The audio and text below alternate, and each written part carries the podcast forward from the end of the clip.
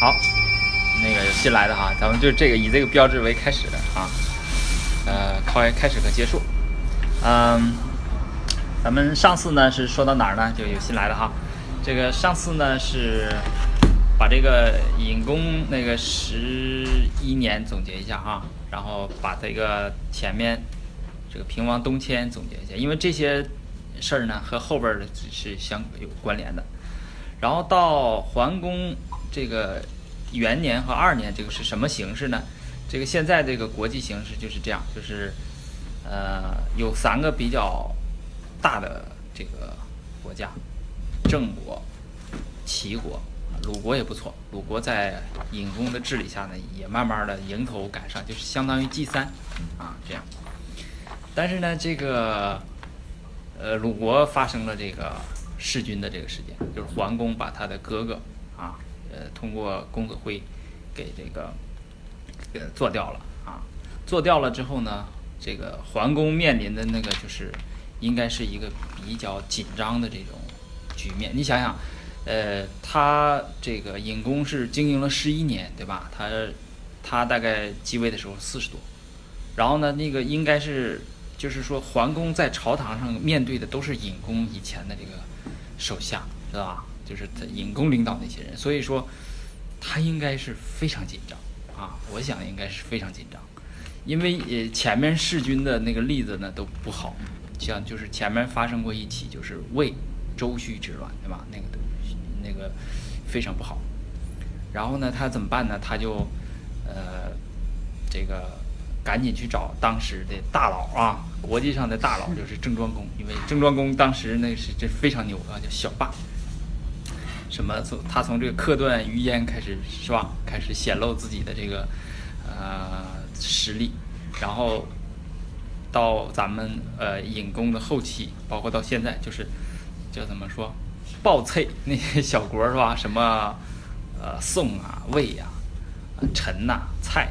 给他们经常呃，还有一次把他们连锅给端了，是吧？因为蔡和那两个国家内讧，把他们给连锅端掉啊，就是，很很很很厉害。然后呢，这个呃，桓公呢就呃，通过换一块地，是吧？用他用许田换这个郑国的这个崩，可能是以大肯定是郑郑庄肯定是占便宜了，对吧？啊，那，这样的话呢，和他盟誓就。呃，这个使得他呢就有在国际上就承认了这个桓公，然后桓公呢这个可能还借这个机会，他要因为这个国内有矛盾的时候，他就把这个矛盾引出去，这个这个手法常用，对吧？啊，常用，就是呃不有那句话吗？叫兄弟戏于降啊。当敌人来的时候，你看他不打了，他就开始一直对外。这个时候呢，这个事儿呢在后边也有。啊，马上就会讲到这个武王伐隋，就楚武王伐隋，也是当时那个呃叫什么斗伯比啊，简称叫斗比，对吧？马上要出来了啊，在后边就是今天弗朗能讲到那个，就是也是也是这样，就是说一一些他他们之间有内部，尤其是这国家内部矛盾比较大的时候，可以通过发动战争给它转移出去。然后你看桓公马上上来就开始发动战争，就是。起侯来朝，然后他不敬，不敬，他就打算要去，要要要去伐这个启啊。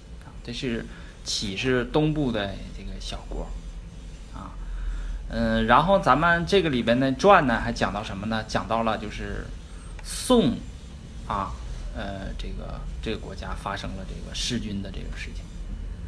嗯，春秋呢，从这两起就鲁。弑君，然后宋弑君，往后弑君就比较常态化，就是哪国都有弑君的事情啊，晋啊、楚啊，这大国都有，就是呃，这个底下做大了之后呢，就把这个这这这这这叫什么叫礼崩乐坏啊，就是开始从这儿就是呃，这是宋襄公对吧？我们我们分析这个事儿呢，就是。呃，他《左传》里记的呢，是因为孔府啊，孔府都，呃，这个啊宋府都啊，呃贪图这个孔府的这个妻子的美貌，然后因为这个事儿把把他杀杀死了，然后把这个国君宋襄公也杀死了，啊，其但是呢，我我们仔细看《左传》呢，从《左传》里面能看出来，就是宋襄公立十年十一战，民不堪命，就说明，呃，宋国实际上是发生了革命，啊，因为这个战争太残酷了啊。这个我上次也讲了，录音里边都有，就是战争怎么怎么残酷，是吧？就我举的都是现代战争的例子，就是呃什么中东难民呐、什么那些那是吧？那两个小孩儿是吧？对对对啊，然后呢，就是呃发生了革命，实际上是一场革命啊，就是按照我们这个呃现在的观点，就是呃应该是什么？人民受不了了哈，反抗了是吧？应该是这样啊。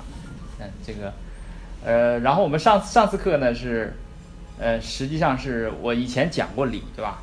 讲理呢也都是比一讲到理智的这个事儿呢就比较烦。嗯，然后呢，呃，我们上次就是仔细的讲了一讲，就是藏埃伯建这个鲁桓公，对吧？说了一大堆，说了一大堆呢，对，你们都记住“功夫听”是吧？最后这三个字“功功夫听”，功夫听 啊。这个，呃，说了一堆呢，就是，呃，就是啰里啰嗦了啊。这个，但是他这一啰里啰嗦呢，就把我们就把他这个什么当时的服装啊、一些器物就搞清楚了啊。然后我们就是很感慨，就觉得说，当时周王朝周王室制的这个文宣系统啊，太强大了，是吧？就我还说，我说你看咱们就是咱们的文宣系统也应该好好学习学习人家那个，咱们就是，呃，这二十四个字儿是吧？啊，然后大家背。你看他这个东西呢，就是呃，就是你穿的、戴的。你看上次咱讲那个切瓜，你吃的，你用的，就你那叫什么所所到之处，你听的啊，全都是向你展示一个礼，就是大家要守礼，要有等级森严啊。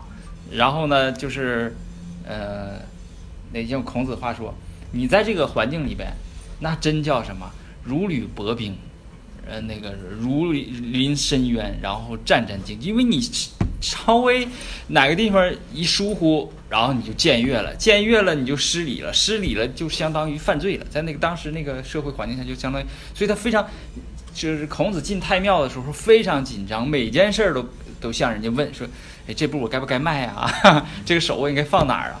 是不是啊？这大家现在理解了，就是当我们只有你仔细的、不厌其烦的把这个东西读完，啊，说衣服什么样啊，这衣服，这个这个天子穿什么样的，那个卿大夫穿什么样的，士穿什么样的，对吧？你不厌其烦的学完了之后，你才领略到啊，这个礼，他这个文宣系统是太强大了啊，他就要用他的话说叫临照百官，就像一个摄像头一样，时刻盯着你，是吧？啊，就是这样。但是呢，慢慢的你看。公不听是吧？啊，就是慢慢的就是礼崩乐坏了啊。这个是周内史呢，就是对这个臧家一个评价。前面你看有一个臧呃西伯对吧？啊，这个是臧哀伯，就是说这个好像臧家一直是坚持到鲁的最后啊，鲁国到最后仍仍然有这个臧家啊，就是他臧家也是这么古老的姓，嗯，就是他比较是以直谏闻名的这么这么一个讲。然后呢，就是我们春秋有有一句话，左传有一句话啊，一讲呢大概就是嗯，就是一分钟就说完啊，就是这个底下这个这儿就楚入春秋，但是注释非常长，我今天就是也要好好的说一说楚这个事儿啊。史记楚，对，就是呃蔡侯郑伯，这个郑伯就是郑庄公啊，啊蔡侯郑伯会于邓，啊始具楚也。然后我们看一下这个，看看在哪儿啊？这个咱们读这个必须得配着地图了。呃，吴楚越应该是在这里，然后我们一起找找。这个是楚，上面呢是郑，在这儿呢啊。这个是正啊，然后这个是陈，然后下边就是蔡啊，蔡在这个地方来回摆上了，蔡一、蔡二、蔡三，它实际上就是被楚国往那边推，从这个西往东推，然后凳在哪儿呢？在这儿呢，看到没有？在这儿。啊啊，楚在这儿，在这楚的边上啊。呃，这个应该是，嗯，对，嗯、有个待会儿要说丹阳，就是丹江口水库啊，就是在那个地方，他在那个地方。发源。邓啊，呃，楚邓，上面是郑和蔡，在这个地方啊，郑。史具楚也，也就是说，你这个郑庄公怎么怎么牛啊，怎么怎么小霸，你看他是给楚国垫场的，是吧？这个这个手法特别像这个，就是一个套路哈，就大咖出现的是不直接出来，先出来一个挺厉害的，你就咱觉得挺神，但是 他是给人垫场的哈，呃，就是呃，这郑庄是给楚国的，因为你想郑庄公都开始。据啊，就据楚了，就说明他这个，他是底下一个新兴的这么就是一个国家楚，啊，这是楚入春秋。然后呢，我们我找了一些这个资料啊，我们看一下这个楚，楚啊，楚国呢，这个呃是个很了不起的国家，楚国。它呢是什么呢？这个。这是《史记》里的楚世家啊，呃，他在战国的时候呢，啊，占了七雄这个领土大概一半儿啊以上都是楚，就那个长江呢，就是他肚子里的一条河，就是他他内 内河哈哈 啊，呃。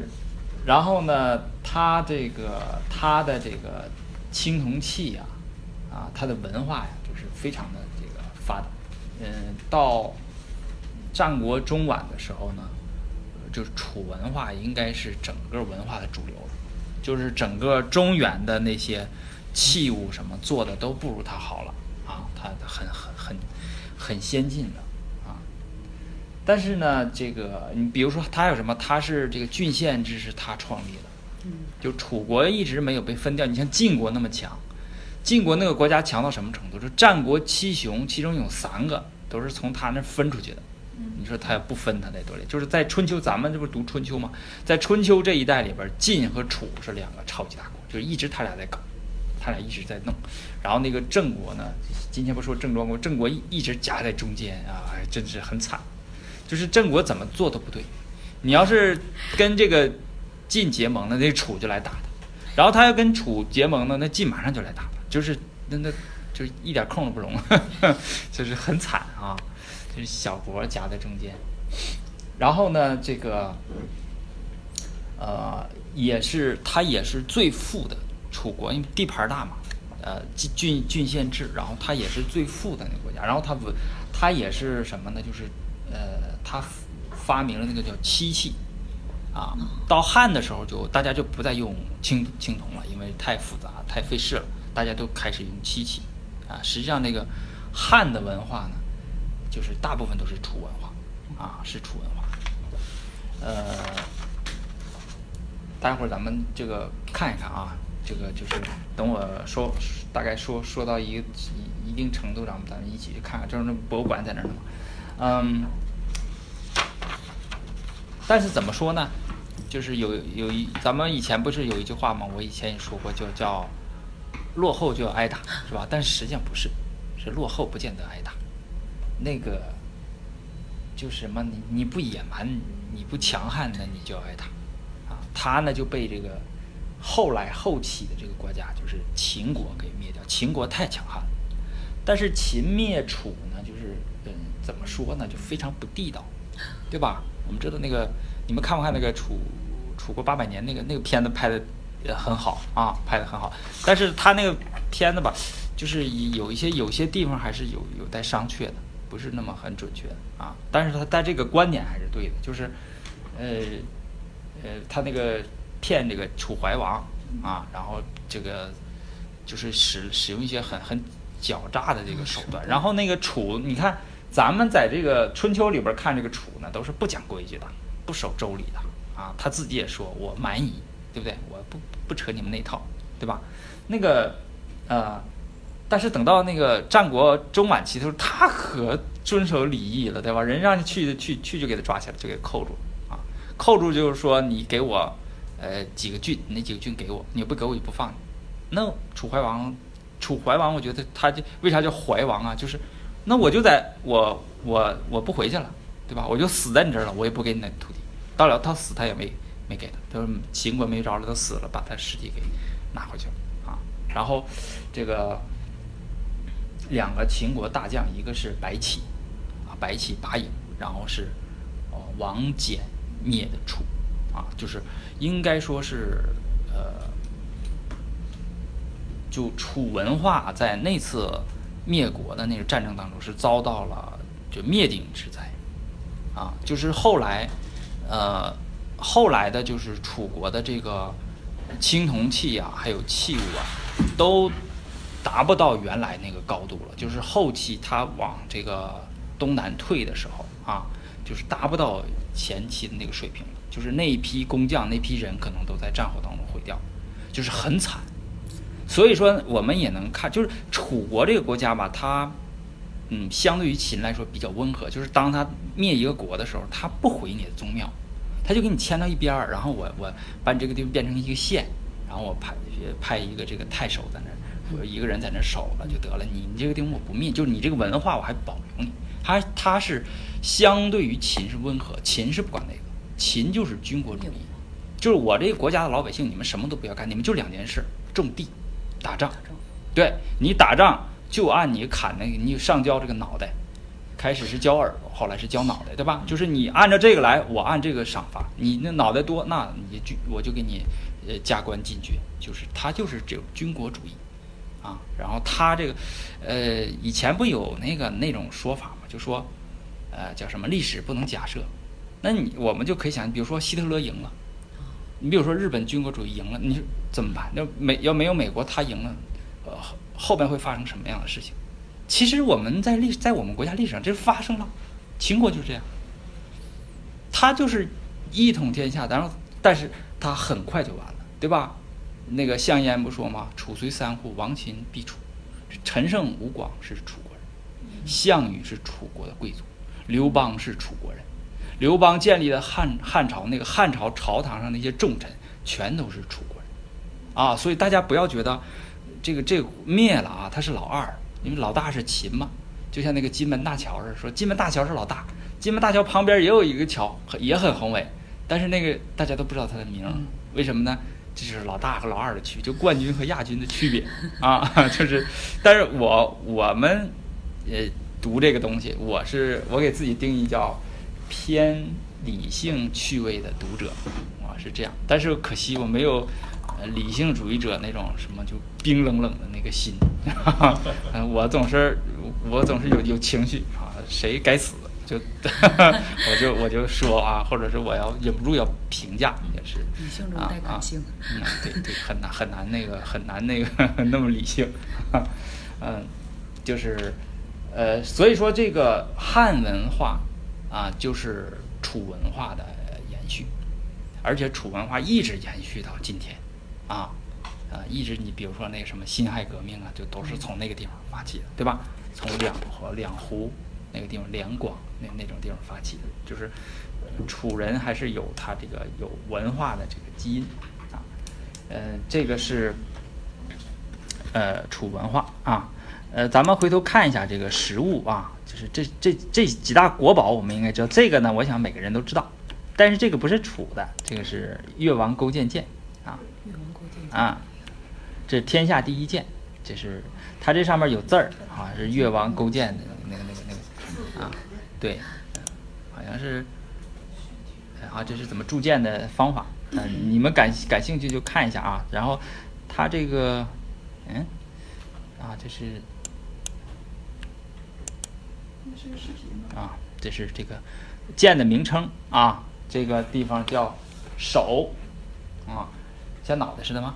这个地方是颈啊，隔就是这个呃，这个就是手柄和剑身这个相相隔的一个地方。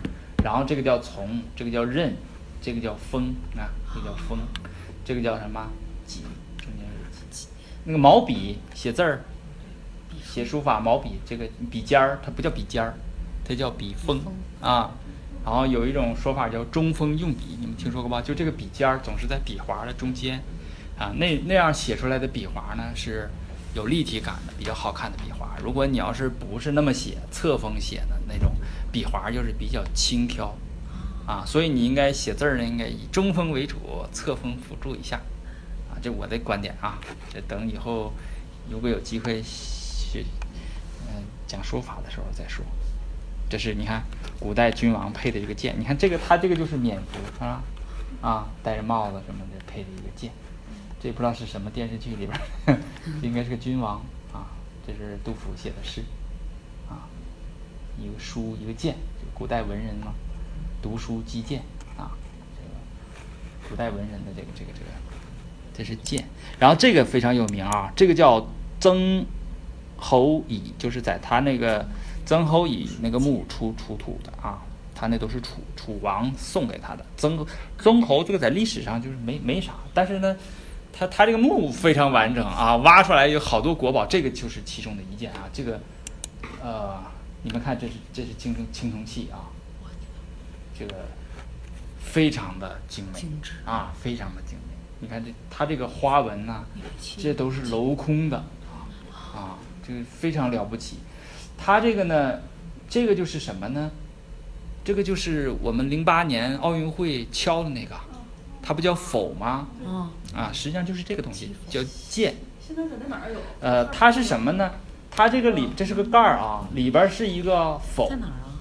在那个工大不有一个有一个那个那个针对于那个学生的，就是同学的那个什么一个一个展展展览的，就在那个那筒子楼那块儿有个展厅，在那里。它是什么？是这个东西啊？就是这个东西，就两千零八年的时候做那个复制品，其中一个。哦工大哦哦，现在还它这呢个就就在那儿展着呢，你进去也不要钱。这个有个盖儿，盖儿底下是一个否，那个否是个什么？是个圆形，像一个呃咱们那个坛子一样的东西啊。然后它这个是什么呢？它这个就是说，那个否里边放上酒啊，或者是饮料啊，完了它外边放什么呢？夏天放冰，冬天放炭啊，就是这个被称为说中国最古老的冰箱，对，就是这个东西。然后它这个花纹都是镂空的，这是国宝，国宝级。这个它这图啊，这个嗯，不是不是不是太好，就你最好是见到实物啊，到这个长沙一定去看看这博物馆，一定去看这个曾侯乙冰铜别这个铜冰剑啊啊，这个你看这是它这个底下这个角啊，这个角。这铸的啊，一次一次一次成型的啊，这真是这种工艺，你看这是多复杂！我的天哪这是从上往下看，你看它这些纹儿那是蜡法。啊，是蜡这，一次成型的，对，是蜡法啊，这是你看，这特别精，你看这些小纹儿啊，我天，这是里里边儿的啊，里边儿的这个否，这可真是国宝。你看这个东西，啊这这是线描的啊，线描的。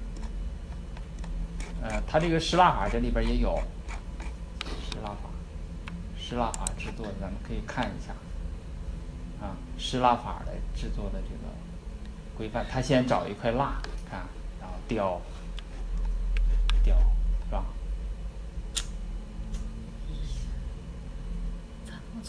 先雕，雕完了之后拿这个，这是这是沙子吧，然后那个整上这个饭，是不是啊？啊，然后呢一烧，然后这个这个把这个蜡就都流出去了，然后呢再再灌注这个青铜，青铜灌完了就是这样的啊，再把这个饭打掉，它就成最后成这个样。啊，就等于啊它有个模子。对，先是先是拿蜡做个模子，完再拿沙子什么做做做做个饭，嗯嗯然后再一烧蜡就出去了，出去了然后再灌青铜，啊，这这叫湿蜡法！就是呃青铜，所以说青铜器呢就是，嗯，它没有，它就是只有一件儿，它做的时候就只能做一件儿，它不能有复制品，啊，所以你要是比如说你在道边儿看到一个这个哈、那肯定是假的 啊，对吧？就是肯定是假的，道边儿摊儿上什么肯定是假的，啊，这是他做的，哎，这真漂亮啊、哎呀，这叫尊盘，这叫去放一个盘子，是吧？叫曾侯乙尊盘，这太复杂了，这个这现在这得拿蜡，这得雕成什么样，是吧？就是就是它这个，呃，这首先它得会雕刻，是吧？啊，然后这种工艺，这这个真是真难说。你看它这个花纹儿，这镂空的纹儿，这太太精细。就是楚文化的那个所有的器具，它的衣服、它的床、家具，还有待会儿还看给你们再看一个桌子啊，它的当时因为因为在西周的时候呢，呃东周的时候没有桌子，大家不都是席地而坐嘛？但是在嗯。如果在室内，就是太庙里面室内要要这个祭祀的时候怎么办呢？它通常是因为如果夯土墙厚的话，他就在墙上挖一个那个，咱们现在也用就是什么龛是吧？佛龛呐、什么那种的。自如果要是多的话怎么办呢？他就或者在地上夯土一个台子，或者是拿木头做一个架子，那种架子叫什么叫锦？这个叫锦，就这个锦。漆木透雕漆木锦，拿木头雕的啊！啊，你说一个桌子也做的这么精美，这个这是楚楚文化里面啊。它你看它是通高五十二，应该是厘米公分啊。然后呃长这个面儿长宽就是方的啊，五十五就是半米，也不大啊，这么大是吧？嗯，这个。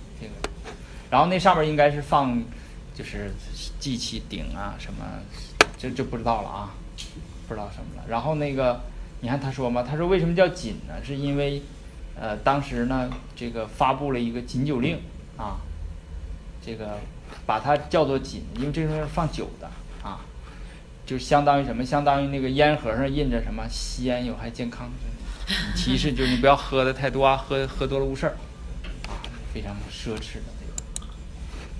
这里边真的好玩的东西很多啊，这个也非常著名啊，这个这个，这这这都是国宝啊，都是国宝，就是这个叫人物玉龙画啊，玉龙帛画，就是它是这个，呃，啊，这个不清楚了哈，咱们这个不是太清楚。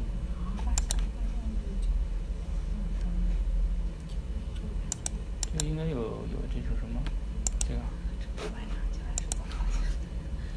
看不太清，这就真真得看实物了。实物不知道能不能，他就是一个一个人啊，这是这个是一个墓主人，他这个玉龙嘛，他这个穿的就挎着剑，就跟那个刚才那个拿着剑那个那个君王那个姿势基本上一样的，可能就是照他设计的，就是那个啊。电视剧的那个。就是那个佩剑的，这个吧，就这个跟这姿势都一样的，他俩你看这姿势都一样的，能看清楚不？啊。衣服，就我我怀疑就是照着这个，就照这个设计的啊啊，这是他那个墓主人，他是画在这不帛吗？画在帛上的啊。那楚墓呢，它这个密封非常好，它都是用这个什么，好像石石膏泥是什么泥就封给这四就这墓的四圈都封死，封死它就不透气也不透水啊，然后它就一直能保存到现在，就据说那个。那个叫什么来着？马王堆吧，就是那个出一个一个女，对，就是那个她她刚出来的时候，那个皮肤什么还都有弹性的，那个非常了不起，就像展前还有弹性，这个我看。是吗？你看了？展示下。啊，对。真的能摸，还能摸呀？对。哎，就这样。就是那个老太太是吧？就是辛追嘛，她啊，然后她那个她当时她那件衣服得真值值钱啊，就是。能能那么一件衣服最后能团成那么点儿是吧？就是那个纱，啊那当时就可见当时的工艺啊，跟跟现在就跟现在比也不差。它只不过就是只不过是它可能制造的周期长，咱们能批量生产，它可能只能做一件这样，但是不差呀，对吧？那个高，它这个你像这种刚才咱看这个什么冰剑呢，这这些东西，这这东西现在做也对呀，也没法做啊，嗯嗯。咱这咱看看，哎，对，三 D 打印行，三 D 打印。你说的，然后再看看这个啊，呃啊，这是这个剑，啊，呀，甲来了啊，呀，你你你你俩好啊，快快坐吧啊，正好讲好玩的地方，你看，这个就是，你说就你就赶这个时候来啊，这个呢就是越王勾践的一个剑啊，啊，这个图啊，咱们这个。投影效果不是那么好，它就是它没上锈，它是青铜剑，但是你看出青来了吗？没有。啊，就是金光闪闪的一把剑啊，然后它这个上面搂着几个字，可能越王勾践剑啊，嗯这个这这个这个剑是好像就现在是说说什么拿出一一一叠纸这么一一拉还能拉透多少多少层？二十一页，啊、就是这个21页。对，这个非常好，你们可以这个也在这博物馆吗？它是剑是这样，就是它这个月不是被楚给灭了吗？完那些铸剑师他给都给抢走了，然后那个叫叫什么越剑楚用啊，然后这个看一下歌，这是当时的歌，他放的这个角度是不是不对呀、啊，角度不太对啊，这个，但是我也没有太好的这个，呃，没有太好的这个，它是多长呢？是通常二十一点三，就像我们用那个格尺那么那么大啊，一块一块。然后这个有意思啊，这个知道是啥吗？它这个名字非常有有趣啊，就最古老的步枪，双孔连发弩机，啊连发的啊，它这个是下半部分。哎呦天哪！啊，你看通就是那个年代的 AK 四十七啊啊，嗯，就是通常是二十九，呃，将近三十公分，呃，就我们那大格尺啊，那么那么大，呃，高是十七点三，哎，这么大吧，连发的啊。如果你要是有，比如说十十那个他那个建制不是十个人吗？十个人或者二十个人，组成一个方阵，一人拿一个这个，一起对着你那个什么骑兵啊什么，那那那连发的啊，那基本上是骑兵也不行。是吧？啊，这种它这武器啊，然后这是漆器啊，这个漆器厉害在哪儿？你知知道吗？它上面绘的是二十八星宿，这是天文。你看这些符哈、仔细一看呢是天上的星星啊，这这个厉害，漆器，就是它是在这个有一种树割开，然后呢用用那种东西做。它后来就取代了青铜，就是我们知道汉墓里边都是漆，就那个时候老百姓啊、普通人也都用漆，因为它比较轻嘛。你青铜第一个是比较贵，第二个是它也不好不好做，生产也比较麻烦。这是它的铠甲啊，这是它的甲甲胄，嗯，甲胄，就是当年的，这是战国中期的啊，四七五年战国战国中期啊，春秋时候可能还没有这么好，但是也差不多，应该是差不太多，就是盔呀、甲呀、就是这这个，你们可以脑补一下，就是穿上这种甲式的人战士应该什么样啊？就春秋那种穿上这种甲，然后在战车上拿着弓啊，拿着什么矛啊，这你们可以脑补一下。AK 四十七，啊，也就是说，也就是说呢，它还有一些其他的，我就不说了，这这些什么编钟啊，还有一个还有一个得说，还有叫王子武的那个叫王子武的鼎，王子武是楚国的一个宰宰相啊，他那个鼎也非常出名啊，王子武的鼎，这还不是天子的鼎呢啊，而不是那个楚王的鼎，王子是王的儿子那一辈儿，他都叫王子。完了，孙子那辈儿叫王孙再往后呢，就叫什么叫王？就从王子那个那个那个，从他的这个字里边取出一个啊，取出字做氏啊，做氏。所以说，呃，然后后来呢，就是你比如叫王子的，叫王孙的，然后到后来呢，因为他们肯定越往后，他也就是一般人了，对吧？啊，他可能觉得叫王子麻烦，叫王孙麻烦，就干脆姓王。所以姓王的，咱们在座有没有姓姓王的？就是祖先肯定都是做王的，要么做周王，要么做楚，反正肯定是称王的，称过王的。啊，这就是一定是这样的啊！这从你们这姓氏里 都能看出来啊。啊，这个啊，王子武，呃，这个叫匕，你看匕首的匕，它这个是啥呀？是火锅啊，里边这底下放了炭，这里边煮肉。那你你要是这个像小敲的是什么？就是拿起来从这里边拿出块肉，崴出块肉啊，是这个意思啊。然后，嗯、这底下是架着火的啊，架着火的啊。这种鼎好像叫升鼎，就升降的升，就是在正中间的那个鼎。呃，我实际上我，嗯，我看看这里边应该有一个列鼎啊，这儿呢。最厉害的王者，周天子应该几鼎啊？九鼎，嗯查查吧，几个鼎？一个、两个、三个，九个，九个鼎。这个叫鬼嘛，对吧？几个鬼？八个，这是最高最高最高规格。啊，最高规格了啊。它是在哪儿呢？在随州，啊，随出土的，是曾国的国君和夫人。就到战国的时候，那个礼礼崩乐坏了嘛，诸侯，那曾国那个那小诸侯，那简直，那都不叫啥，那都都不出名，在在史书上都不闻名的那，他居然也用九鼎，大鬼真是，哎呀，真是礼崩乐坏了啊！是可忍，孰不可忍，就是你看他这个鼎的啊，看楚鼎，这个也是中原的鼎是达不到的这个水平。等我们那个呃讲晋国的时候，咱们再看看晋国的鼎啊，它就是两个风格。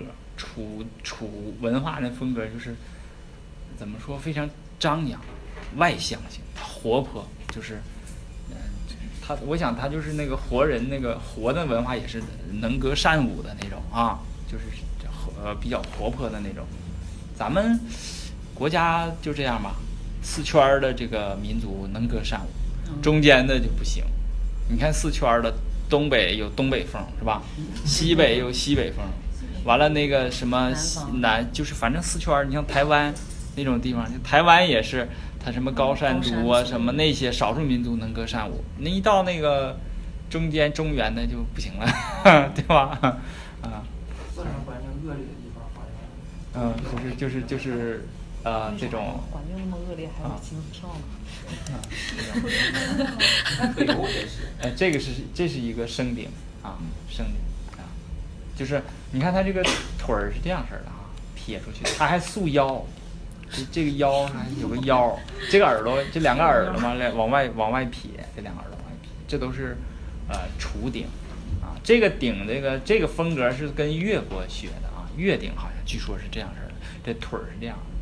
那中原的鼎就不是，就直着的，就是它非常规矩啊。那楚文化，就是呃，从这儿我们能看出这个楚文化啊、好多呢。那要说说说好多啊，就是很了不起，楚国很了不起，是吧？啊，可是它再怎么了不起，它是怎么来的呢？对吧？它为什么楚国为什么叫楚呢？对吧？它怎么不叫别的呢？怎么来的？我们看一下啊，就是。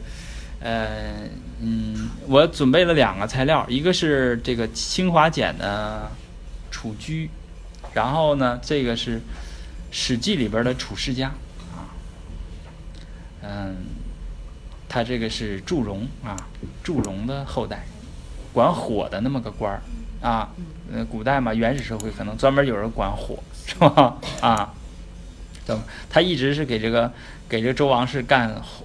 管火的这么个活儿啊，嗯，然后是这个，嗯，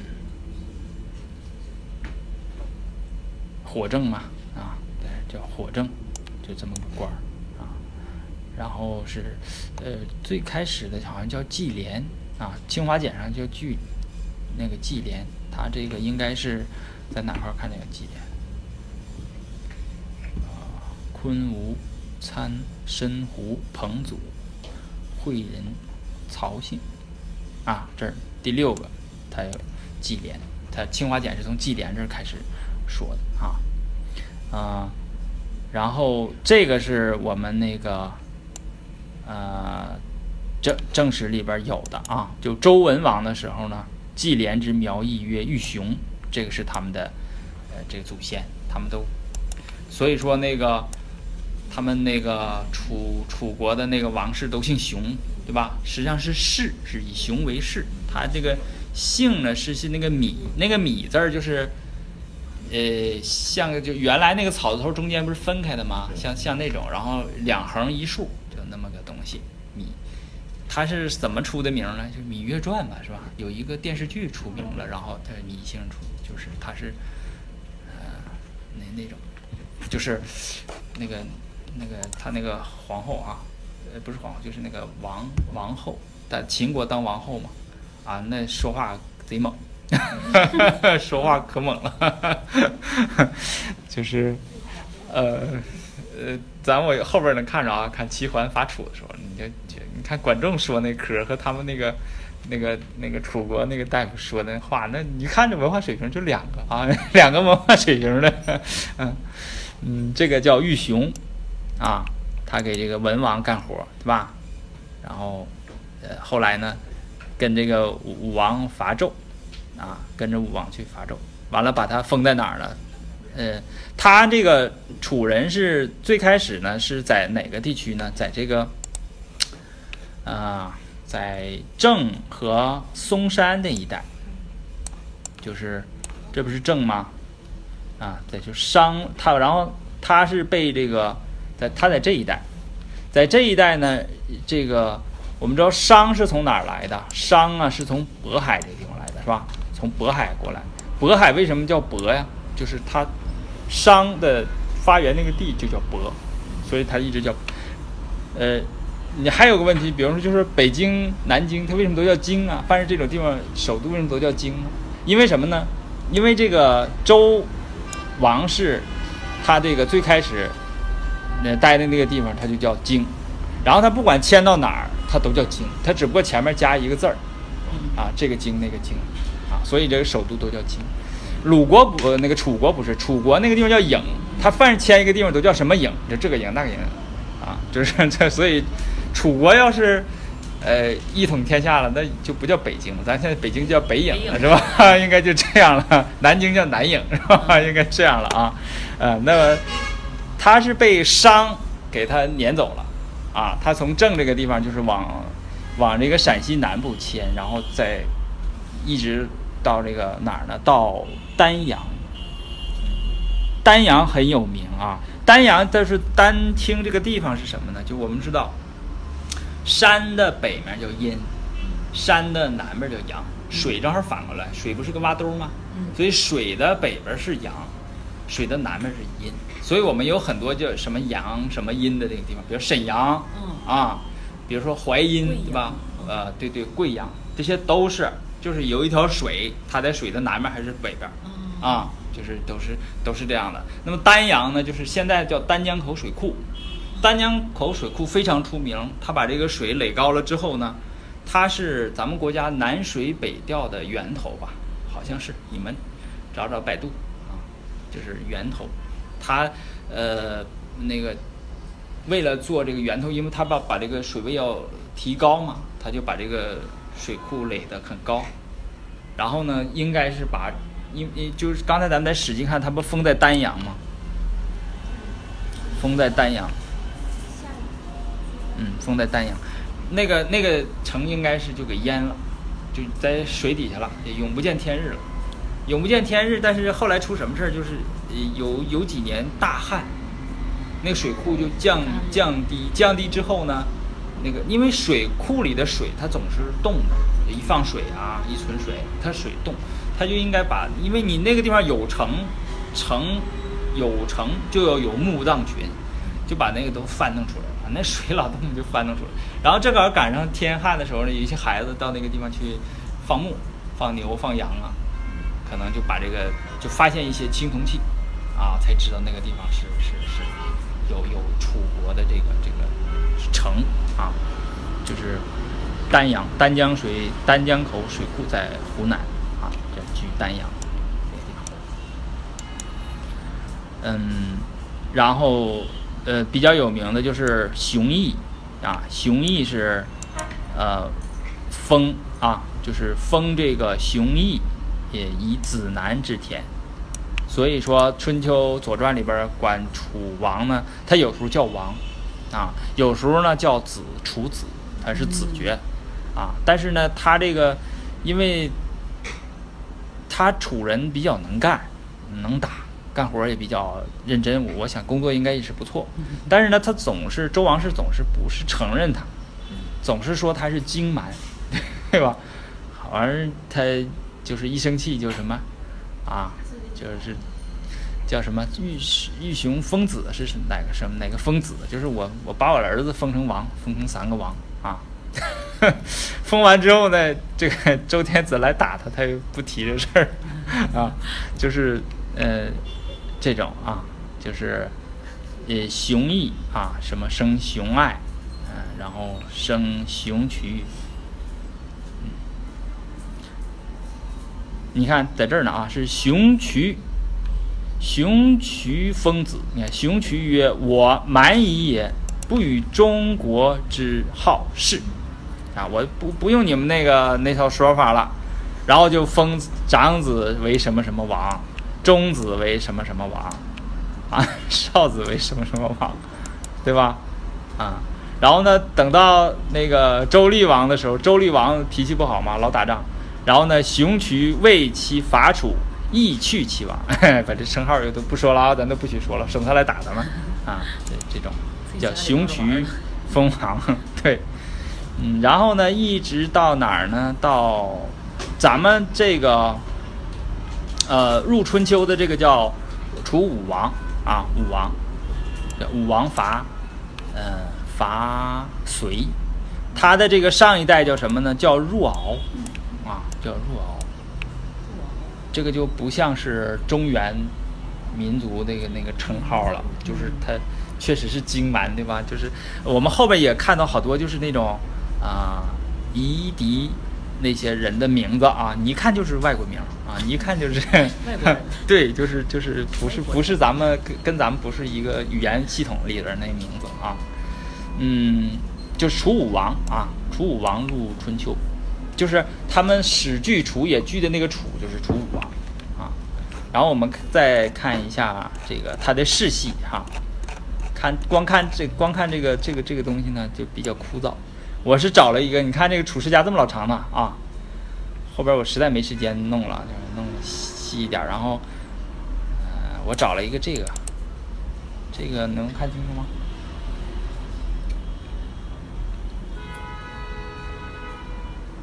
这个是他的这个世系，从熊邑开始的，看到吧？啊，然后到熊渠封了三个子，是吧？啊，然后就开始传到若敖，看到没有？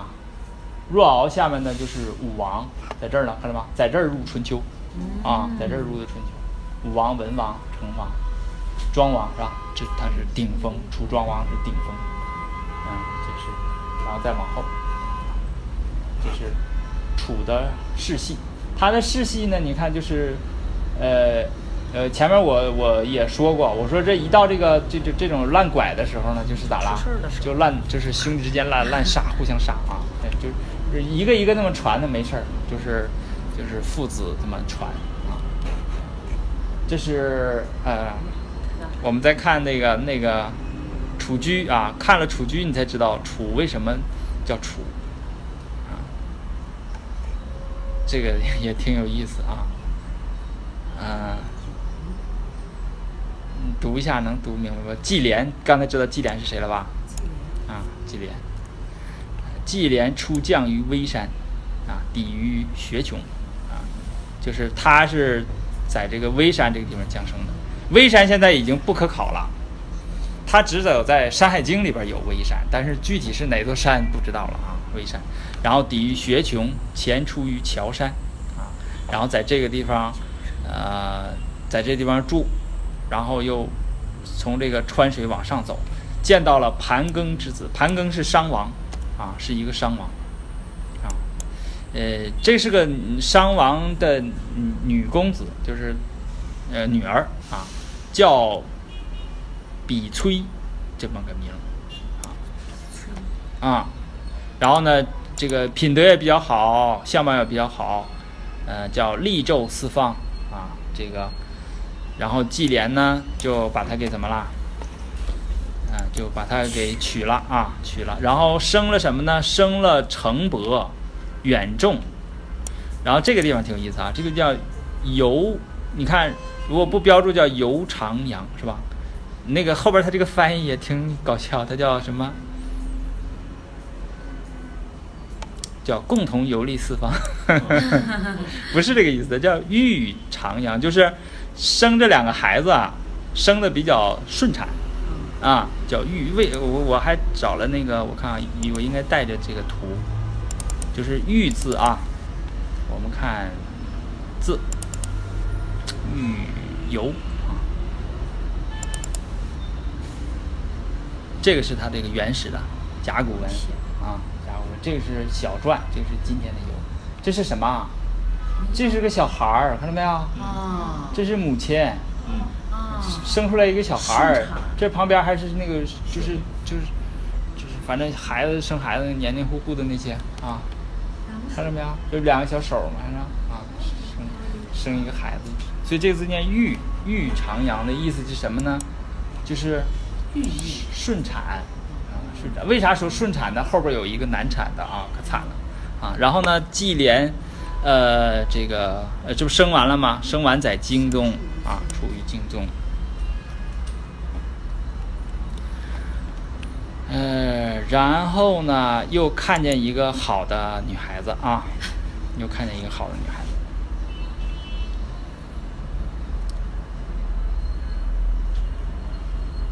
啊，京宗。然后呢，就是这这是后代了啊，不是季连了啊，就是学学熊他们的后人学熊，学熊是哪个？哪儿去了？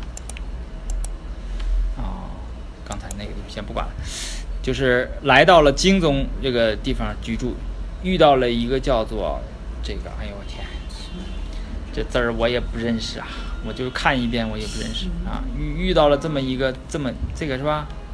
啊，啊，得到这么一个女孩子啊，然后呢，她是什么呢？什么叫逆耳啊？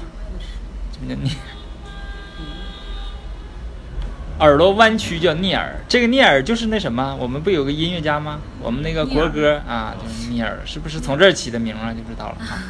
缺壮逆耳就是耳耳耳朵是那我不理解了啊，你们脑补我我脑补不出来了，就是它为什么叫嗯这个嗯逆耳啊啊弯曲是吧？啊，天生美丽，然后就娶了她，然后呢生前面不是老大老二吗？顺产嘛，然后生老三老四，生老四的时候发生难产啊，在这儿呢，就是发生难产，这个挺惨啊，痢疾痢疾就是老四，呃，力不从行，溃自胁出，然后殡于天，啊，这是就是剖腹产，就只能保一个了啊。但是呢，他这个剖是从从这个肋下啊肋下剖开，然后把孩子取出来，呃，就不懂了啊。然后那个巫啊，就这个嗯，把这个就是抛开这个这个这个就就是做剖产的这些东西，应该是一些荆棘的，就是一些什么东西，那那些东西，呃，叫楚。楚人是楚，是楚国人自称，他们叫楚。他们为什么叫称这楚？就是为了纪念这个这个事儿，就难产这个事儿。他剖腹，剖腹的那些用具是草药啊，是什么荆棘啊？因为没有刀嘛，是不拿荆棘割？哎，这是太太太恐恐怖了。那个场面当然肯定是很混乱的啊，就是就知道那个那个就那个字，你这方都是笔的，啊，现在可以念。比比呀，他然后他就死了，列兵于天，他就死了啊一般那个墓碑上写女，对啊啊这个啊，对掏笔，庐山对对对对啊，嗯，这就是呃，所以抵今曰楚人啊啊，然后他这个他这个是比较怎么说呢？比较惨啊，他们那个这是他们的奋斗史啊，呃，最惨的时候在哪儿？呢这儿吧。他们这个要完成祭祀的时候呢，你看，窃弱人之童以祭，这个童是小牛嗯嗯，啊，偷了一个人家的小牛做祭祀，然后聚其主，怕人家那个呃早完晚上啊，夜内其实就是晚上祭祀，然后抵今曰西西毕业，就是他这个这是这个这个简呢是战国的初简，就是战国那个时候他们仍然是晚上祭祀，这个祀叫夕，啊叫夕，夕毕业就是这这传统就传下来了，晚上偷偷摸摸的偷了人家一个小牛，然后来祭祀，因为他们是弱人帮着他们建的这个房子啊，所以好，先先到这儿休息一会儿啊。就休息。我就刚才软不错了，早晨真的以后晚上这个身体的知识，我想休息。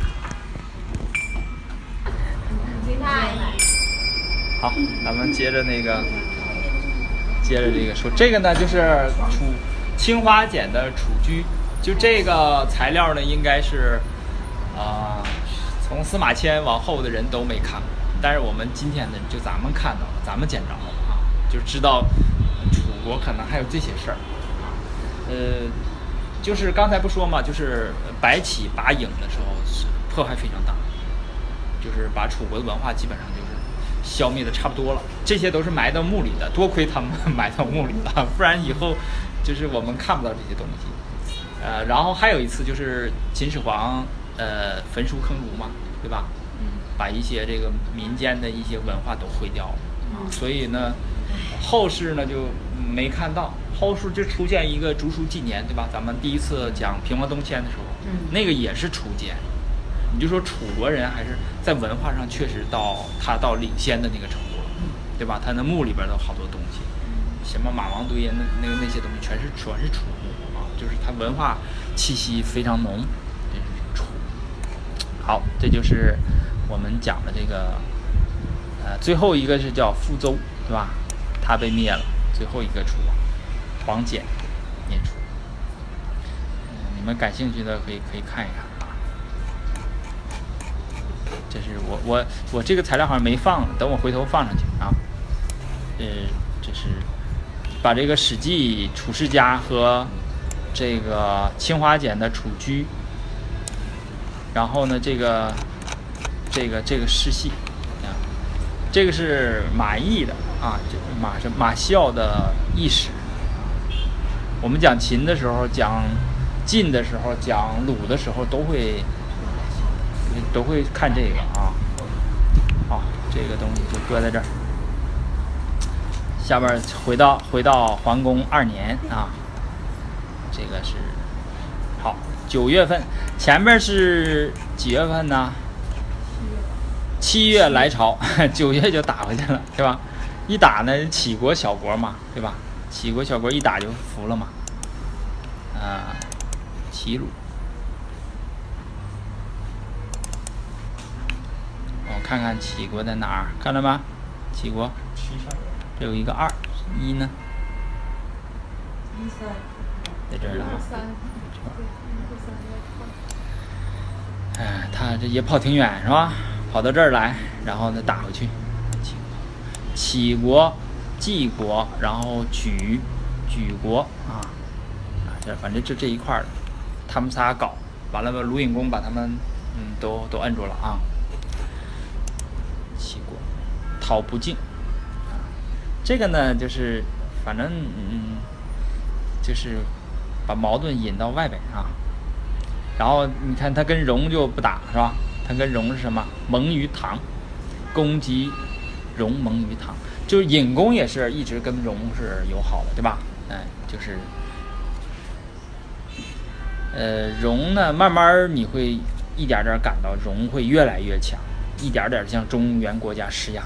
等到桓公的时候，他们到了呃那个高潮，他们把这个魏给灭了啊！呃，那魏那那场灭魏啊，那真是很惨。那魏国的就剩几百人，七百三十人吧。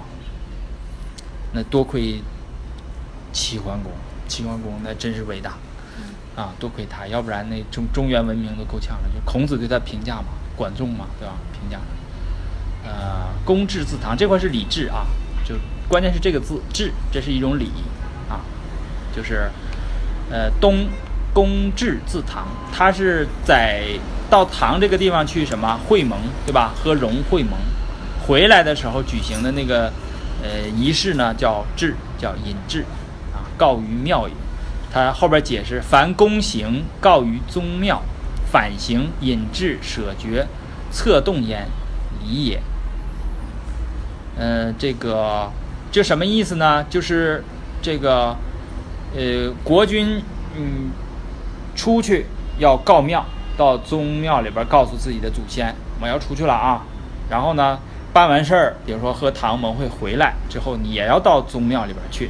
这个时候呢，叫以引制什么，就是设酒宴啊。然后呢，这个请这个底下这个公公卿大夫，然后呢吃吃饭，互相呃这个呃这个敬酒。然后呢，谁要有功劳的话呢，把它写到这个检册上面啊，这这叫做引制舍绝呃策动啊，就礼也。然后呢，后边说了一个叫特相会啊，就特相会往来称地，让是也。自三以上，则往称地，来称会，成是也。就什么意思呢？就是单独和别的国国家的国君相会见呢，就是无论是你去的还是他来的，都要记载呢会见的地点，啊，这是表示呢是谦让，互相谦让的意思，让是也。如果是三个国君那个，呃，以上呢，也要称什么呢？呃，称帝啊，称帝。那么来的呢是称会啊，是呃成事也，就是完成手续的会见。这是一种会见的这种说法，在春秋里边会见的说法啊，就是呃这么一个书法。这个二年就结束了啊，下边咱们进入这个三年。嗯，三年那个谁该出来了吧？那个，看他的春秋啊。春秋呢也事儿好多啊，十件事儿啊。呃，三年春正月，公会齐侯于营。夏，齐侯、魏侯续命于蒲。六月，公会齐侯于城。七秋七月，壬辰朔，日有食之祭。啊，呃，第五件事儿，公子辉出来了，如其逆女。到齐国是迎娶媳妇儿啊，呃，前面他俩应该是在这儿这块应该是不是要定亲呐？是吧？是吧？公桓公和齐侯，就是桓公讨好了完郑国，又讨好了宋国，然后马上又讨好这个 呃齐齐齐僖公是吧？啊，从娶他这个姑娘，娶的这个姑娘可了不得啊！这公子辉去迎的啊。迎这个，哎，这公子辉这真是，嗯，这儿呢啊，九月，呃，三嗯正月去说这个事儿，对吧？然后呢，七月呢，公子辉去娶迎这个媳妇儿啊。九月呢，这个齐侯送姜氏于欢，就是正常的话呢，国君不应该送这个，就是。就是呃，怎么说？咱们以前面学那个聘礼的时候，就说，等级高的不送等级低的，懂吧？等级高的人呢，如果拜这个等级低的，等级低的不许还礼，还礼你就完了，你就你就失礼了，对不对？那么这个，呃，你这个国君嫁姑娘，国君不应该送，就找一个卿大夫送就得了，对吧？他亲自送，那这姑娘肯定是掌上明珠啊，这姑娘她非常喜欢。然后，这个你看送到这儿还不说，他还得亲自去取，他俩还见一面。桓公还亲自去去接这个，就说，嗯，这个皇宫这个这个功夫做到家了，对吧？就他也不应该亲自去接，他也应该是派卿卿去接啊。他亲自去接，那边亲自送，这全都是非礼的。对，就说明这两家怎么样，关系非常的好，非常融洽，就是我们。不讲理了，我们是亲戚了，对吧？啊，然后夫人姜氏啊，至到了吧？自齐从齐到这个地方了啊。这个有点像什么？是不是像英文的那个语法是吧？到哪哪了？然后这个 from 齐是吧？country 这么说啊？这个呃，你看这个。这我们看春秋啊，还没看传呢啊！你看这个，这齐侯到冬天的时候派他弟弟来聘，啊，来聘谁来了？就来看看我这姑娘怎么样，生活的怎么样，好不好啊？然后呢，这一年你看有年丰收，这一年真是鲁国又娶媳妇儿又丰收，这一年是不很好啊？齐桓公三年。嗯，我们看传，啊，这个晋国的就出事儿了，这要得说一说晋国，晋国。啊，还得把晋国这个世系也得调出来。嗯，说完晋国，然后再说这个文姜，啊，这个就是文姜，三桓的祖奶奶啊，好像三环是不是就他生的呀？有可能就是他生的，有争论，有说不是他，有说是他，但不管是不是他，他都是祖奶奶，对对吧？桓公是他们祖爷爷，然后这个这个文姜是他们祖奶奶啊。他把这个呃把这个把桓公直接给霍霍死了，是吧？嗯，然后看，嗯嗯嗯图晋的世系哈。晋这个国家呀是一个大国，是吧？我们讲晋的时候呢，我这个我那个在熏陶里边发了，是吧？发的那个呢，就是像那个地铁站似的哈，一站一站的。我看看啊，这是，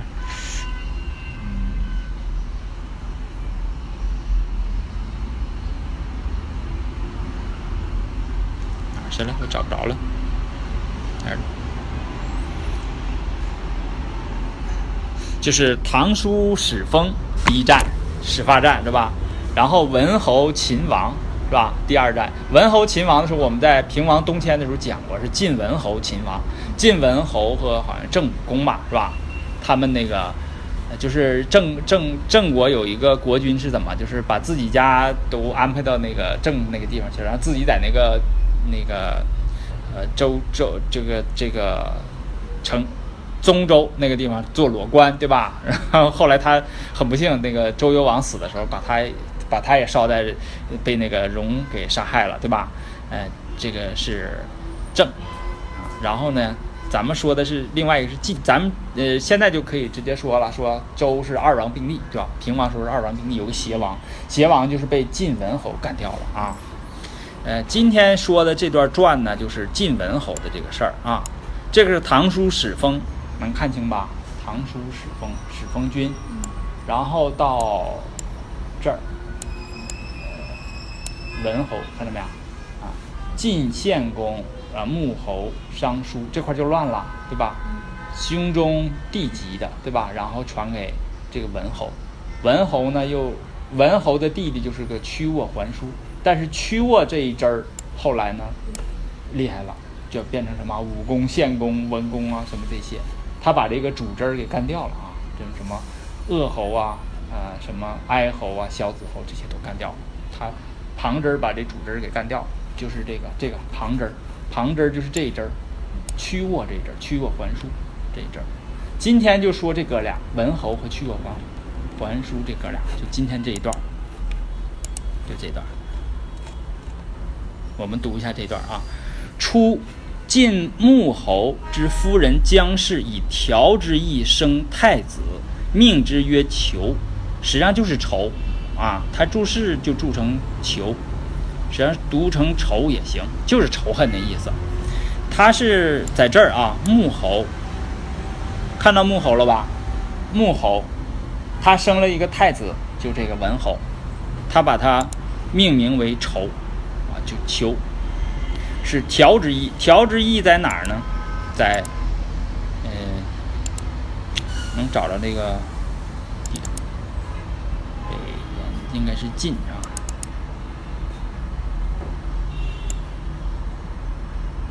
好像有条戎和条戎打仗，找着啦，给你那个什么？啊，对，在这儿，这眼神真好使啊！这块儿是有条戎在这个地方啊，在这个地方打，在这个地方他打呢，打败了，打败了。这个晋穆侯这人也挺强悍哈，我儿子就叫仇，就记这个事儿，以后他一。一一一一一叫他儿子，就像那个武生似的，郑庄公叫武生是吧？一叫一叫这个孩子名儿，他就想起来这仗我输了哈。然后呢，以七弟以千亩之战胜，这仗他打赢了啊。他命命之曰成师，也就是说这个文侯啊叫仇，叫求，桓叔叫成师，就这么哥俩啊。然后师服曰，师服是晋的一个大夫啊。也有人说这个师呢是乐师的意思，就是那种啊，在宫廷里边取悦于君王的那种啊，叫《滑稽列传》里边写的那些。那么这里边最有名的是谁呢？叫东方朔，对，叫东方朔，就是最有名的。嗯，就是他们那个啊，是那个，那个他们呢就是就是在君王身边的这些伶人呐，好像到现在也是啊，就是 很有很有那个那个，就怎么说呢？是很有的人是很有水平的，有政治智慧的，然后他说的那些话，提的那些主意都好使的，知道吧？就是这这样啊。然后师傅，你看他说了，他说：“义哉，很奇怪呀、君之名子也。这个国君怎么能这么给孩子起名呢？啊，夫名以治义，义以出礼，礼以体政，政以正民，是以正诚而民听。啊，呃，这是这师傅挺有水平是吧？啊，我看一下译文，它什么意思呢？就是说取名表示一定的意义，名字嘛有意义，意义呢产生理，理智，理智呢是正事的这个主干，就理是影响政的，对吧？正事呢是要端正这个百姓，所以正事呢，呃没有失误，百姓就服从，对吧？如果政事有失误呢，百姓就混乱，对吧？就这个意思，就是是以正诚，则民听；义则生乱。啊，就说这么一句。这句呢，好像也没什么太大用啊，后边有用，说佳偶曰配，或者叫非，啊，怨偶曰仇，古之命也。就是前面说这个名儿啊，名儿，呃，孔子不说必也正名嘛，对不对？啊，就是名不正则言不顺，就名起名儿一定要。现在咱也是啊，咱这个孩子起名儿，不像外国人汤姆什么就得了啊，约翰是吧？就 咱这个都得有个起名公司啊，嗯就是起一个名儿得多少多少钱是吧？啊。，起名公司我就怀疑，你说他是不是你前脚起完名走，那后边儿老张家说叫什么什么名，老李家来是不是也给这个名？它跟大字儿合的。他那个小学生那个班级名册，你会发现，哎，这好像一贝尔，全就叫这个，一个通用语。对，都都一样的。对，就这个，就是反正就是我们非常重视给孩子取名啊。你看那个从那个年代就就重视就是重视啊，这是有传承的啊啊。然后他就是说这个仇是什么意思啊？说佳偶曰配或者叫非，就是说这个两口子非常和谐，非常好，叫做非或者叫配。这两口子叮咣叮咣总打，要离婚，这个叫仇啊，叫古之命也。然后他说：“今君命太子曰仇，帝曰成师，使赵乱矣，凶气替乎？”这是这是一段预言啊，预言就是说什么呢？说你今天给太子叫仇，然后弟弟叫诚实，就弟弟这个名字好，将来这个弟弟呀、他要要取取代代他这个哥哥，对，这就就是《左传》就这样啊，《左传》呃我我想他应该是这样的，就是说，你比如说哈，我是《左传》的这个作者，我要收集当时的这个各种言论呐、各种比如报纸你发的议论呐、他发的议论呐、对这个事儿，然后你可能就是有各种议论对这件事情，可能就是有各种各样的预测，可能你就是比较极端，说这事儿肯定得怎么怎么地，他早晚得完了，怎么怎么地，哎，到最后真是应验了。那我做这个写做《左传》的作者，我就把你这一套收进来了，因为你这个肯定是有有有道理的，对吧？准的我就收进来了。啊，那个不准的不准的他可能就没放了忽忽略了，对吧？所以说他就把师傅的这个呃这个这个这段就拿出来了啊。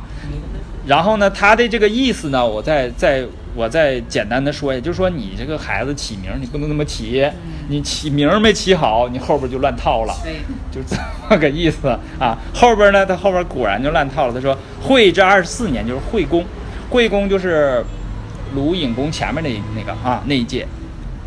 惠公之二十四年，晋始乱，故封桓叔于曲沃，啊，晋侯之孙，啊，晋侯之孙。这儿呢，晋侯看着没有？哎，晋侯，晋侯的孙子去这个，因为在国语里边有这个栾是吧？栾宾复之，就是栾斌去给他做这个宰相，就是把这个桓叔封到曲沃，桓叔就是成师啊，桓叔就是成师。这个吴楚越，晋在这儿呢。这个是晋，晋，晋一、晋二，啊、曲沃在这儿，能看能看清楚不？嗯，曲沃，这个就是那个呃山陕西山西，呃山西，呃这是汾临汾，这是汾水，啊、下县曲环夫山，好像我们就认识太原是吧？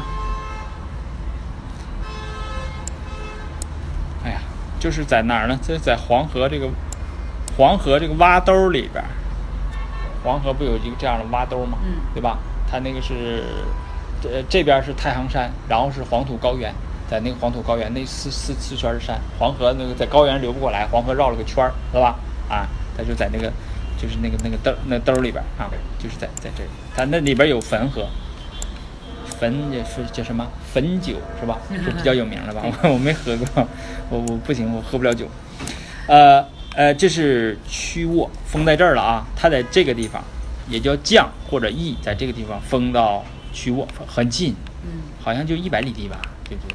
很近，就是在这儿。他说了这么一个事儿，就是这是开始乱啊，始乱。然后师傅又出来说了啊，师傅曰：“这个吾闻国家之利也，本大而末小，是以能固。故天子建国，诸侯立家，亲至侧室。大夫有二宗，士有立子弟，庶人庶人工商，各有分亲，皆有等崔。是以民服其上，而下无呃义义叫什么？呃，觊觎啊，今晋殿侯也，而建国，本即若以其能久乎？这块是什么意思呢？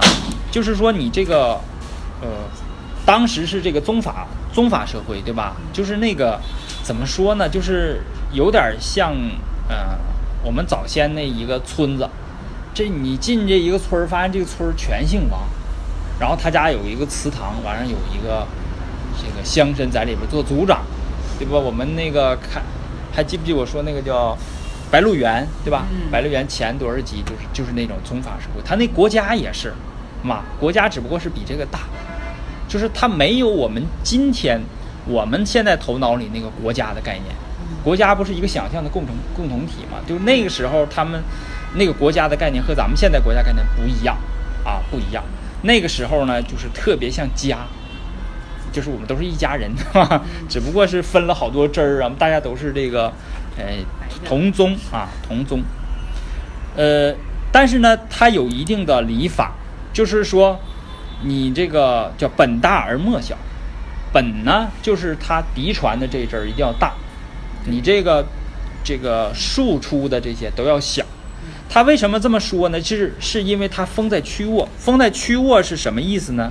封在曲沃就是说，当时这个城啊，曲沃这个城比他这个将就是晋这个城或者叫邑这个城，比这个城他俩，他比他还要大。就你封的那个地方呢，比武是末，对吧？我这个地方是本，就本汁儿，就本汁儿啊，就文侯这一汁儿它小，这个这个曲沃这个呢它大啊，它大，就这个意思。那文侯还不错，文侯大家知道吧？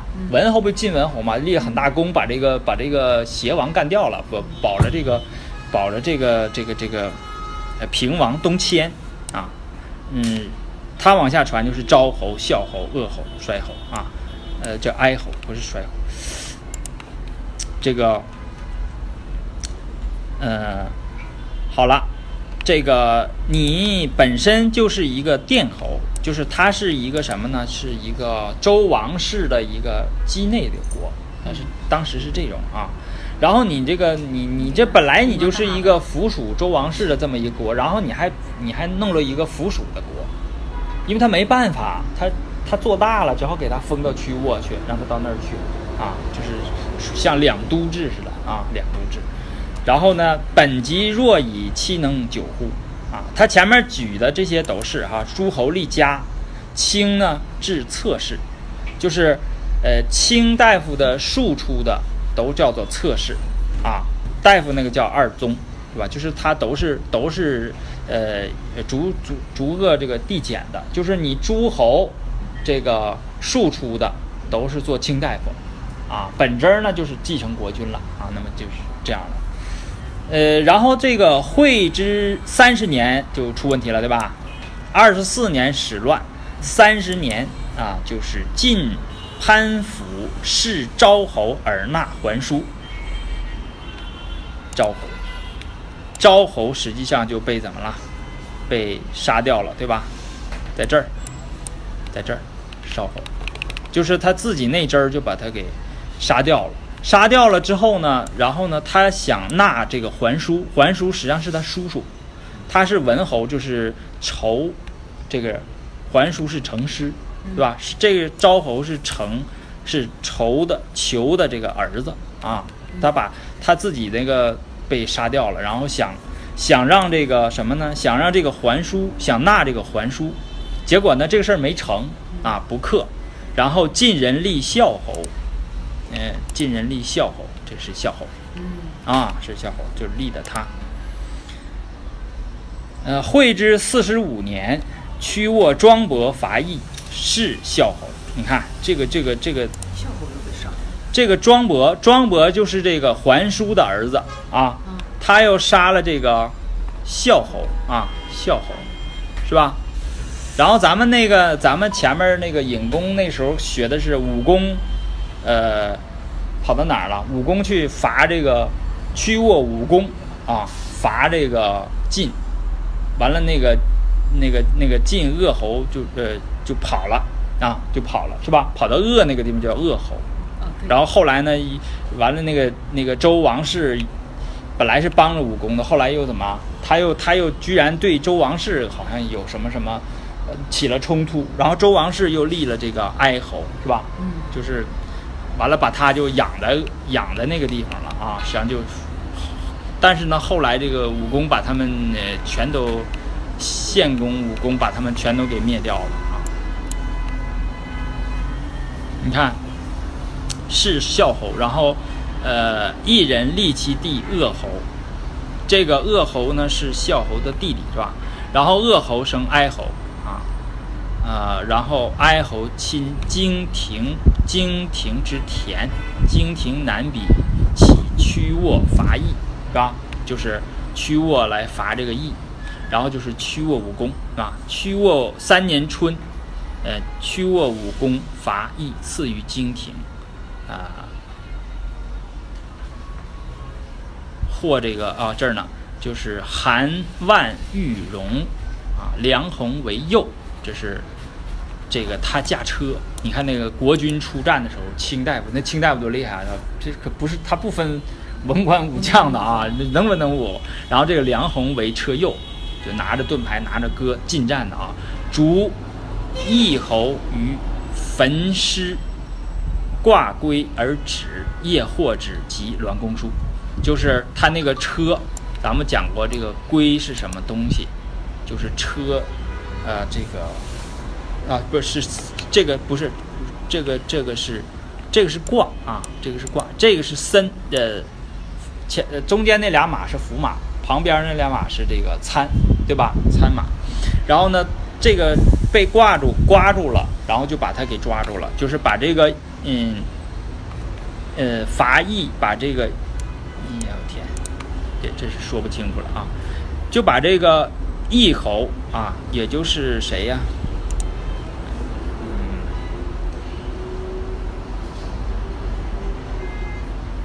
应该是哀侯吧，就给抓住了哈，夜获之嘛。然后呢，把这个栾公叔，栾公叔就是前面那个啊，前面那个做宰相那个，嗯，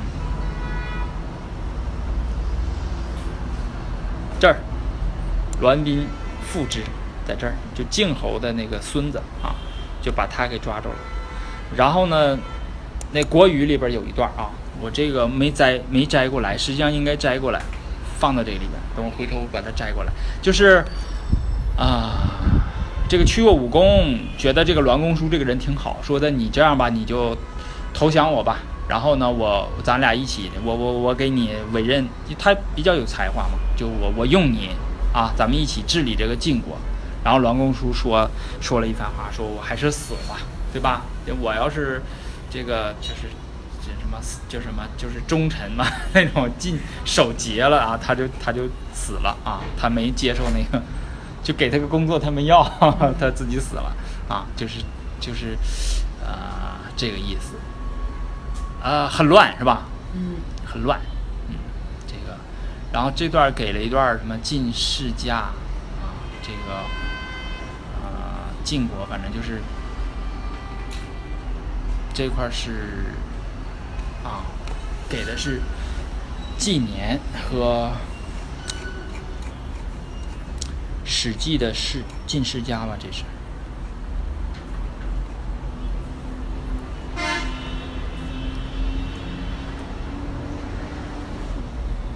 啊，就是哀啊，是哀侯，哀侯和栾公叔，就是庄，呃，庄国杀孝侯是吧？武公杀哀侯，对吧？把这个恶侯赶赶跑，然后他立了这个哀侯，把这个哀侯给杀掉了。然后后来有一个献公，有个什么诱杀小子，他后面还有一个啊。然后这个晋的这个主，这个这个。主汁儿就完了啊，就被这个干掉了啊。这段呢说的是什么呢？是啊，晋国的这个这个乱象啊，就是呃，我们，我给他总结一下，就是他的呃，成师和求是一个是主，一个是太子，一个是这个旁支的庶出的。就是他这个晋国这个立国呢，就是旁支做大，把主支给干掉。他这段讲的就是这么一个一个过程啊。然后呢，他呃有意思的，他把它归咎于什么？他当年那个起名起错了，对吧？所以说咱们咱们现在也有人总说我这个名字不好啊，然后改个名。像那个什么著名的王菲，以前叫王静雯，你们知道吗？知道啊。叫王静雯的时候，她不红，改名叫王菲之后红了，就是就是改个名儿啊，这个。心理学上应该研究那种心理暗示的，这 对，有这种心理暗示，确实是。好，这个事儿咱们就说到这，咱们下边说一下这个这个婚事啊，这个你看。婚事。就是鲁鲁桓公娶娶媳妇嘛，今今年鲁国特别好，就刚才说的晋国，晋国那块乱逃了啊，杀杀乱逃了啊，然后这个鲁国这边就比较好啊，又又娶媳妇儿，然后又丰收啊，这是三月呢，你看他就，呃，就是会于营，成婚于齐业，桓公和齐侯，这桓公啊，这也后边也有人给支招哈，呃，营，山东省莱芜县西北啊，在这个地方。咱咱找找啊，这营在哪？看在哪儿娶媳妇儿啊？在这个地方订婚应该是营，应该是在齐和鲁中间。我还，你这眼神太好了啊，在这儿 啊，这是正中间啊。嗯，这是。真是正中间。呃，这个地方是曲阜，对吧？然后齐是临淄，你看就是在正中间。一般越在两个国家中间那地方，说明他俩家关系越好，平等的。离谁越近呢？呃，谁就谁就牛啊！但是太近了，在人家城下了，那就是 那就完蛋了，那就是，嗯，那就是打完了，打完服了啊！这基本上在城下啊，就是这种啊，在这儿啊，在这儿订婚。文姜啊啊，这个这。这个女的了不得了啊！一直后边一直有她，桓公死了之后还有她，她还总在这春秋里边出没啊。这个，呃，这个地方是齐和魏在这个地方谈，谈什么史料没留下来，谈完了也没谈成，啊，没结盟，在魏地啊，在魏还在魏呢，也不知不知道。谈什么啊？就是说，所谓续命，就是啊，诸侯相见，约言而不歃血。就是咱口头上说好了，但是不写文件，歃血要写文件埋到地下的、嗯啊，这个是这是这个意思啊。然后呢，你记不记得这个启启启启侯啊？不敬不进，完了他去打，打完了这块应该是服了，哼，打完就是启侯跟那个鲁桓公说：“小小弟，我服我服你了，你是大哥，啊，就是在城这个地方求和，啊，城这个地方，山东省宁阳县，咱再找找城，城应该是在启的附近，这不好找哈。启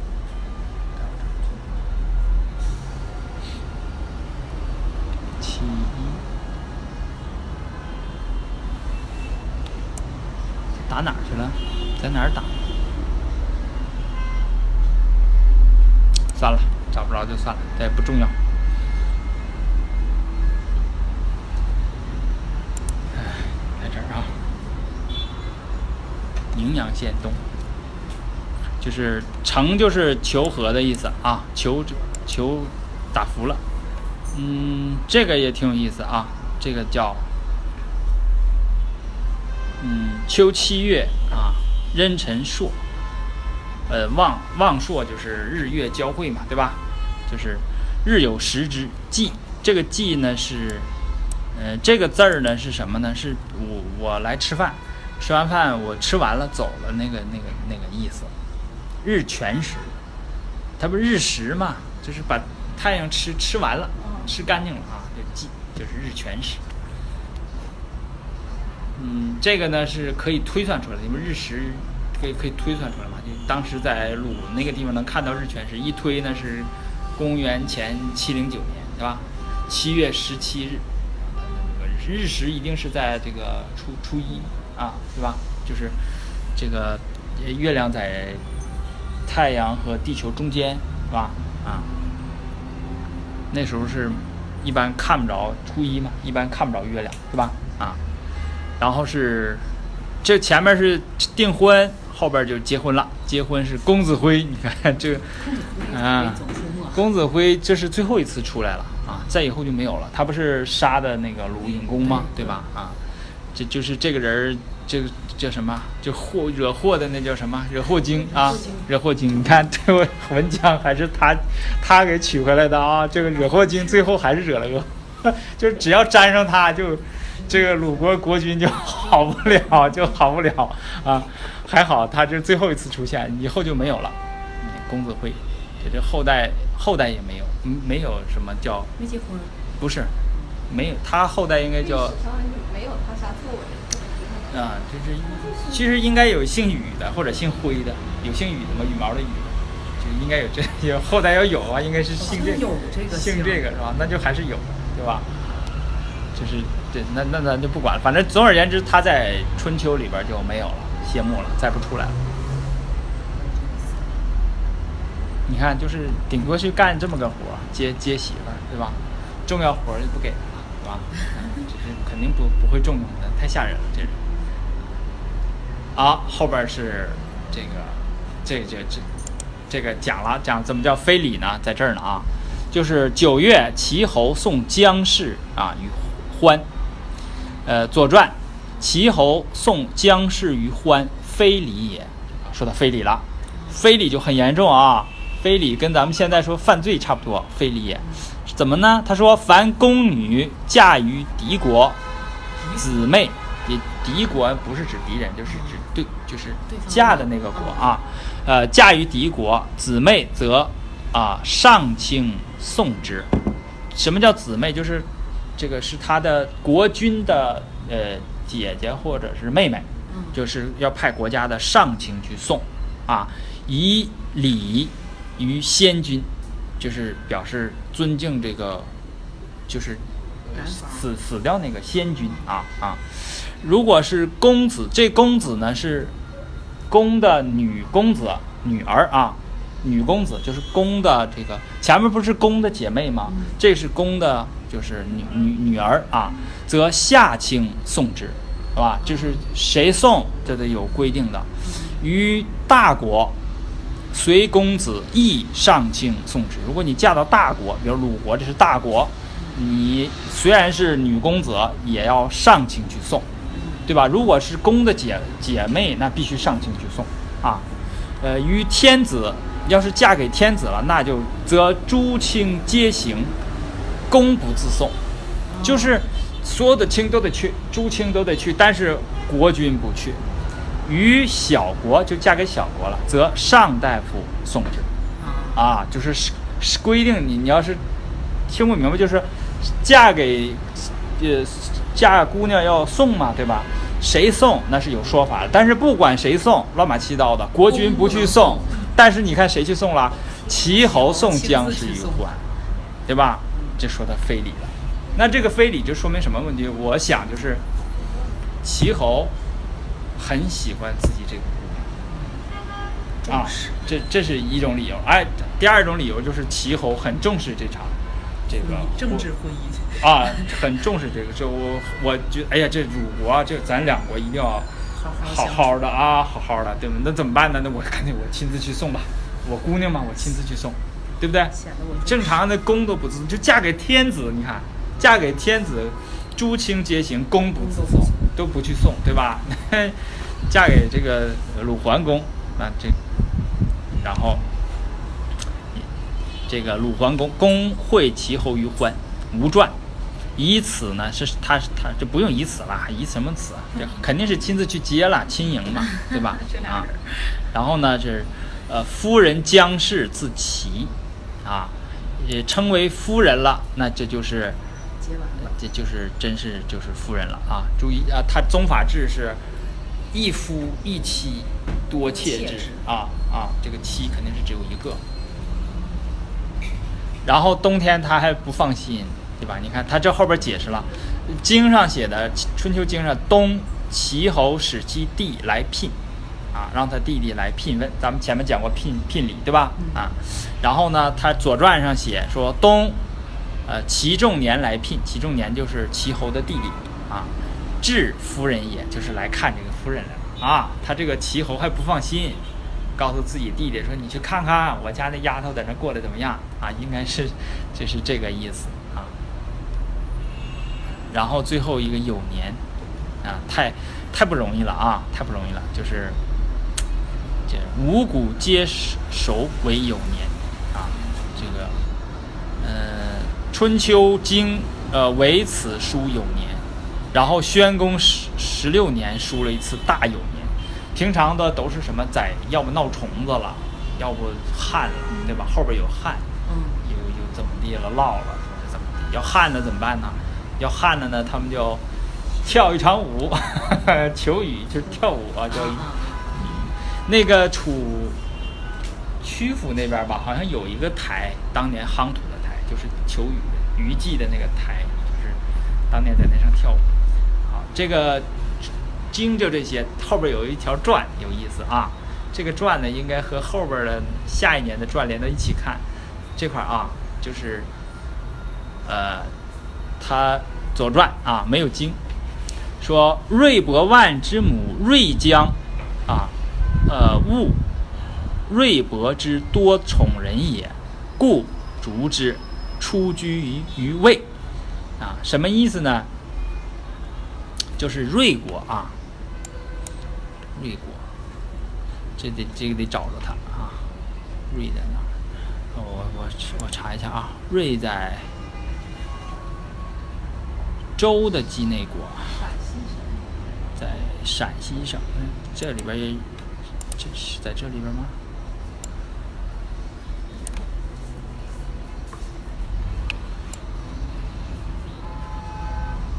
嗯，应该得这一带啊，得大一点啊。看见了找着了。西线嘛，在小西线嘛。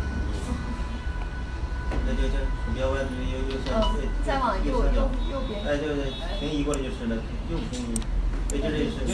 啊，好了吧？啊，这边是秦，这边是芮啊，然后这边是晋，对吧？呃，这边是周王室。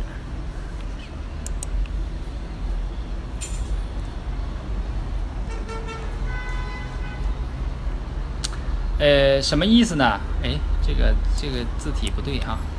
这个呃，瑞伯呢，他的母亲啊，瑞江就特别讨厌瑞伯有有很多宠人，就是那个宠妃啊，然后就把他撵跑了，然后他就跑哪儿？他就跑到魏这个地方去，跑那个地方去去去待着去了啊。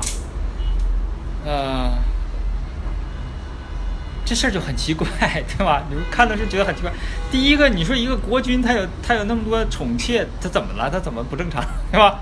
这个他母亲就比较烦这个人，然后你就不知道他这个瑞国是他瑞博万的还是他母亲的，你也搞不清楚。反正他母亲就因为这事儿把他撵跑了啊。这个事儿呢，这个是谁出来的电厂呢？是秦国出来的电厂啊。秦要出来了，秦出来呢，就是，呃，咱们怎么说叫跌破眼镜吧？啊，我给你们看看啊，怎么就，就是，你就很难想象说最后这个国家统一天下了啊！就你们最后一定会有这种感慨。当时的人就是你真是真的怎么说？就你打死他都不信说这个国家统一。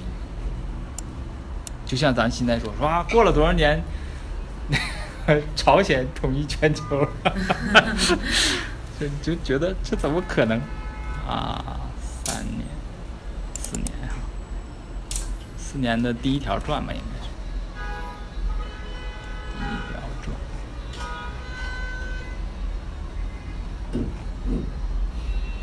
这儿呢，看到没有？转，秦师亲瑞，拜言小之也。秦国啊，你看瑞国这小国那么点儿，那么点儿小国啊。跟晋什么都没法比，然后秦师就来打这个瑞了，是吧？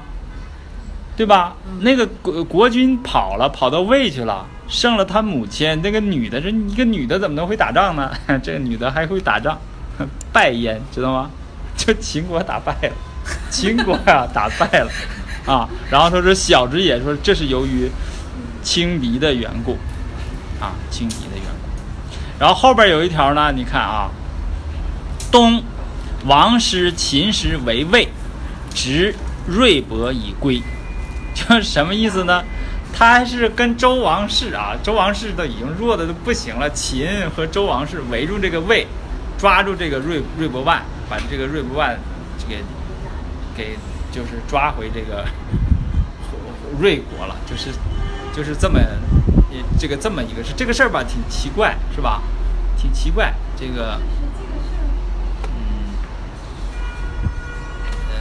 这个，嗯，你就是，呃，咱们看啊，啊，行，那行先，先搁到这儿吧，先搁到这儿，啊，咱们下次再接着讲这个琴，啊，我再好好讲一讲琴，就是反正是先跌眼镜，先跌到这儿哈，呃，咱们下次再捡起来。